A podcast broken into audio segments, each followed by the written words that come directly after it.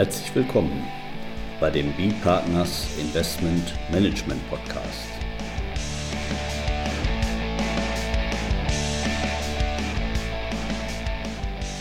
Immer wieder Mittwochs, kurzer Wochenrückblick, was in unserer Beratungspraxis besonders interessant war.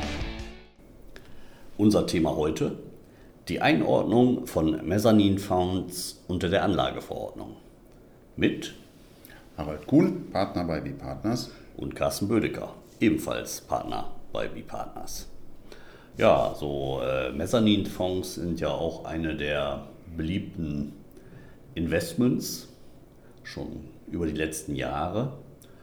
Und ja, da ähm, hatten wir jetzt zuletzt auch ein Thema, wie, welche Einordnungsmöglichkeiten gibt es unter der Anlageverordnung. Da gibt es ja sag mal, den, den traditionellen klassischen Weg und einen ja, progressiveren Weg. So würde ich es mal nennen. Kann man das so sagen, Herr Kuhn? Hm, ich würde das anders ausdrücken. Ja, dann, dann sagen Sie mal, wie Sie es anders ausdrücken würden. Ja, wir, wir hatten das Thema ja auch schon im Januar dieses Jahres äh, in einem Podcast mal diskutiert.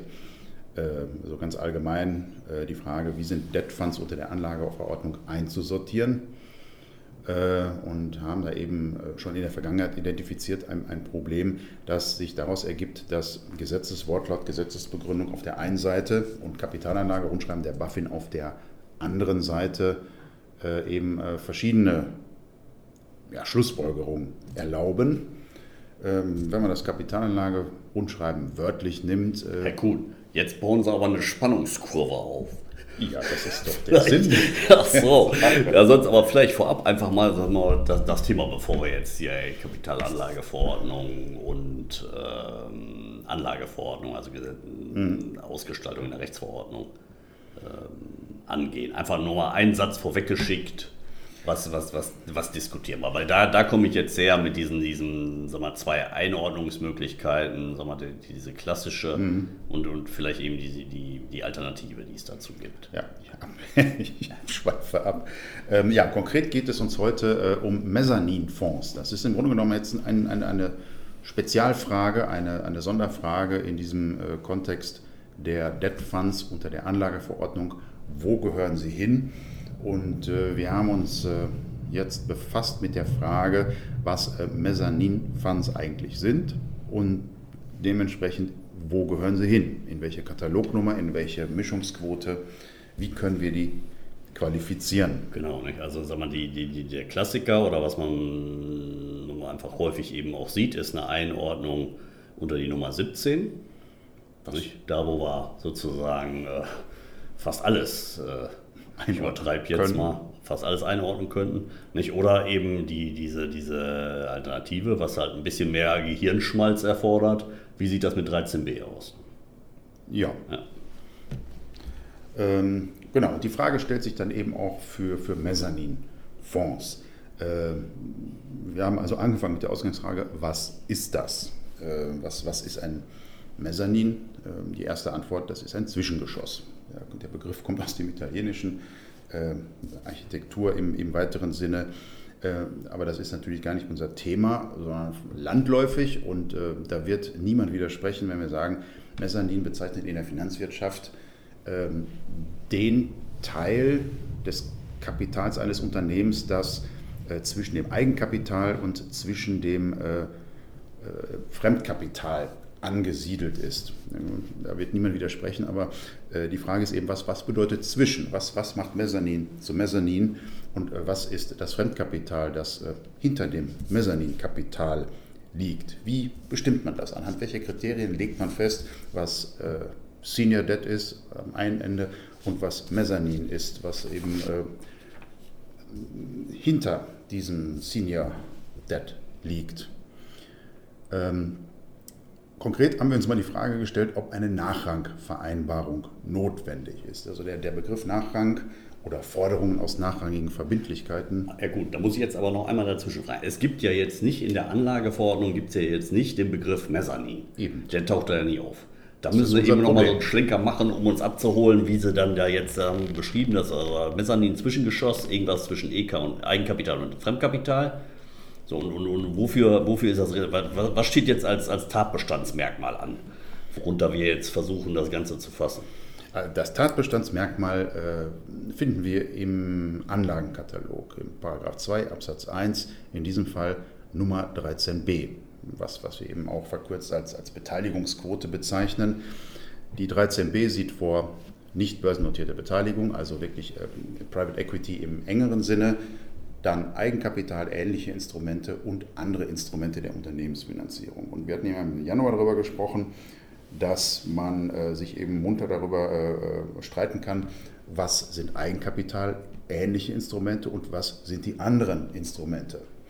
Äh, das heißt, wenn wir Mezzanin sehen, müssen wir entscheiden, ist es äh, ein Eigenkapital-ähnliches Instrument, ist es ein anderes Instrument, äh, damit wir die Einordnung vornehmen können und eben auch entscheiden können, ob wir äh, jetzt das, das auf Grundlage eines restriktiven Verständnisses schon so einsortieren können und so gesehen auch kein, kein, kein Risiko haben, äh, dass eine Aufsichtsbehörde das äh, im Falle der Diskussion dann auch eben mal anders sehen kann, als wir das tun. Ja, also das ist dann sozusagen der, der Punkt, diese Eigenkapital ähnlich. ähnlich. Da, genau. Das müssen wir erfüllen. Und, und deswegen äh, sag mal, haben Sie jetzt gesagt, okay, bei diesem Mezzanin, äh, was ist das überhaupt? Genau. Und was ist es jetzt? Soll ich den nochmal ziehen, den Joker? Den nein, kommt, den kommt nein, drauf an. Machen Sie, machen, nein, nein, nein. nein.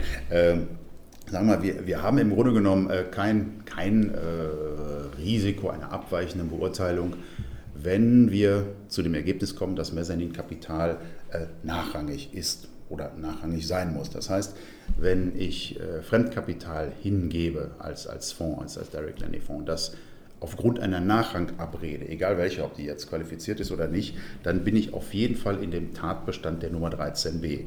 Entweder weil es ein Eigenkapitalähnliches Instrument ist, das ist äh, unser Verständnis äh, der Anlageverordnung, der, des gesetzlichen Tatbestandes, oder weil es ein anderes Instrument der Unternehmensfinanzierung ist, was man, wenn man die äh, BaFin so verstehen möchte, dann eben aber auch genügen würde. Und damit sind wir dann in der 13b und haben kein Problem. Also wenn ich jetzt, äh, um bei Ihrem äh, Bild zu bleiben, mit dem Begriff, wenn ich im ersten Geschoss mhm. ein Bankdarlehen wohnen habe, dann kann ich mit meinem 13b ins Zwischengeschoss einziehen, weil dann bin ich ja nachrangig. Über mir ist ja noch einer. Ja, aber wann bin ich nachrangig? Wann also ich, ich, kann die Frage noch weiter zuspitzen. Ähm, wenn ich das ganz formalistisch sehe, dann brauche ich äh, eine Nachrangvereinbarung. Dass das äh, im, im, Darlehensvertrag oder äh, brauche ich die, die, äh, die, die Rangrücktrittserklärung oder eine Intercreditor-Vereinbarung, ähm, wo eben vereinbart wird, dass der eine eben vorrangig befriedigt wird und der andere erst dann zum Zug kommt, wenn der erste, der vorrangige, sein Geld bekommen hat, Zinsen ja. und Tilgung. Ja, so wird das ja dann auch tatsächlich häufig sein. Deswegen ist er im ersten Geschoss wohnt da Herr Bankdarlehen. Das ist häufig so, aber es ist keineswegs immer so. Ah, okay. Und jetzt kommen wir jetzt auf den Punkt, dass Mezzanin eben kein gesetzlich definierter Begriff ist. Wie gesagt, landläufig ist es das Zwischengeschoss und eben zwischen EK und vorrangigem FK. Aber ähm, wir haben uns der Frage stellen müssen, ob man eben den Nachrang äh, allein auf Grundlage der Vereinbarung, der rechtlichen Situation äh, eben beurteilen muss, habe ich eine Nachrangabrede oder nicht, oder ob es äh, eine wirtschaftliche Betrachtung ist, dass man also tatsächlich die Position, die Risikoposition des Mezzaningebers betrachtet. Und äh, meiner Meinung nach oder unserer Meinung nach ist die Antwort eigentlich klar. Äh, das, das, das Zauberwort ist eben Substance over Form. Nur weil eine Nachrangabrede fehlt, kann man unseres Erachtens jetzt nicht fingieren, dass das äh, Kapital eben die gleiche Risikoposition innehat äh, wie eben der Senior-Länder. Aber wie unterscheide ich denn jetzt die Risikoposition? Also wie kann ich denn jetzt im Prinzip denjenigen, der da im ersten Geschoss, ich muss ja irgendwie abtrennen, der da wohnt. Mhm. Also ich muss ja, Sie sagen, ich mache das aufgrund des, des einer, einer wirtschaftlichen Einordnung. Mhm. Nicht, aber irgendeine, irgendeine, auch bei der wirtschaftlichen Einordnung brauche ich ja irgendeinen Vorrang, warum der nur über mir wohnt. Ja, in der Tat. Wenn ich einfach nur ein, äh, Kapital, ein Fremdkapitalgeber bin und äh, alle, alle anderen Fremdkapitalgeber sozusagen zehren von der Bonität des, des Darlehensnehmers, äh, dann haben wir das Thema nicht, auch bei einer wirtschaftlichen Betrachtung. Was wir aber eben sehr häufig sehen, ist, äh, sind Projektfinanzierungen äh, aller Art, was am Ende eben auch meist auf, auf, auf Real Assets hinausläuft oder auch Private Equity Finanzierung. Und ähm, der Senior Lender, das sind in der Regel, aber nicht immer, Kreditinstitute, lassen sich natürlich ihre Rückzahlungsansprüche und Zinsansprüche besichern. Das heißt, äh, das zu finanzierende Projekt, das ah. zu erwerbende Unternehmen, die Immobilie, ja, ja. der Windpark, wie auch immer, wird als äh, Sicherheit eingesetzt. Genau, das ist es also dann im Prinzip, jetzt ist das der wirtschaftliche Gehalt. Ich habe eben einmal unbesicherte Darlehen und ich habe besicherte Darlehen. Jo. Und der Besicherte, der darf dann ins erste Geschoss rein und der Unbesicherte zieht ins Mezzanin ein. Ja. Ja, das ist so. Der, der, der Senior-Länder hat eben äh, die Sicherheiten. Und wenn es, äh, wie weiß ich, wenn, wenn es äh, zur, zur Verwertung kommt, der Worst Case, dass der Darlehensnehmer eben seine, seine Verbindlichkeiten nicht bedienen kann, und der, der schlimmste Fall eintritt, dass man in die Verwertung geht der Sicherheiten, sprich die Assets verkauft, übernimmt, ähm, muss man eben sehen, wie die, wie die Situation im konkreten Fall ist, wie der Beleihungsauslauf ist. Äh, wie die Marktsituation ist im Falle einer, einer Veräußerung des Sicherungsgegenstandes des Windparks der Immobilie. Aber äh, schlussendlich äh, ist es wenig wahrscheinlich, dass der Mezzaningeber, wenn der als Zweiter zum Zuge kommt, äh, noch größere Beträge aus dieser Verwertung des Vermögensgegenstandes erhält. Das heißt, rein praktisch hat er dann einen vermögenslosen Schuldner, kann sich dann Titel besorgen, aber am Ende äh, steht er auch nicht besser da, als hätte er eine rechtlich verbindliche Nachrangabrede getroffen, auch wenn, er, wenn, wenn sie fehlt. Das ist wirtschaftlich so, eben, so eben. ähnlich, dass wir das auch aufsichtsrechtlich genauso behandeln sollten. Ja, eben auch, weil es mal, unterschiedliche Reihenfolge gibt bei einer solchen Besicherung. Wenn ich da der Erste bin, dann wird der erstmal, also sobald ich nicht einfach nur eine quotale mhm. Befriedigung habe, aller Leute mit Sicherheit. Nicht? Dann wird es ja irgendwie gleich stehen. Dann jo. müssen sie alle ins Erdgeschoss oder alle in den Keller. Ja. Aber sobald ich da im Prinzip äh, sagen wir, eine unterschiedliche Reihenfolge habe, in der eben diese Sicherheit darauf zurückgegriffen mhm. werden kann, in der bedient wird, dann habe ich auch wieder ja, einen, der ins erste Geschoss einziehen kann und der andere eben in Mezzanin, mhm. weil er insoweit eben wirtschaftlich schlechter gestellt ist.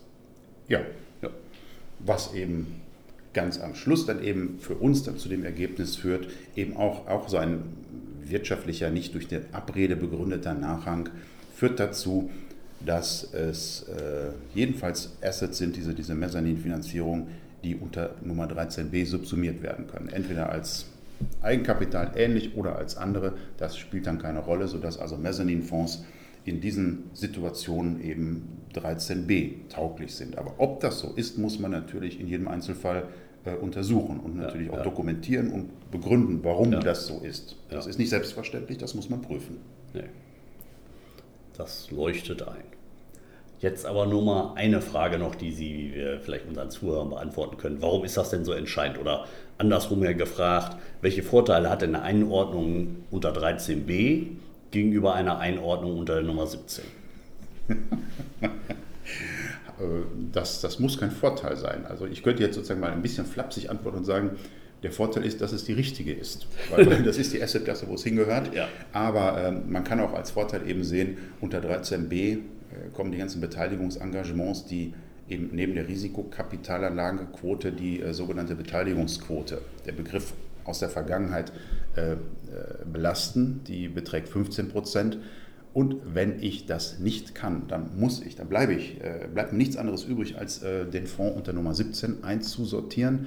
Und wenn ich das tue, äh, muss ich die, ja, die sonstige Quote belasten und die ist eben nur halb so hoch, 7,5 Prozent.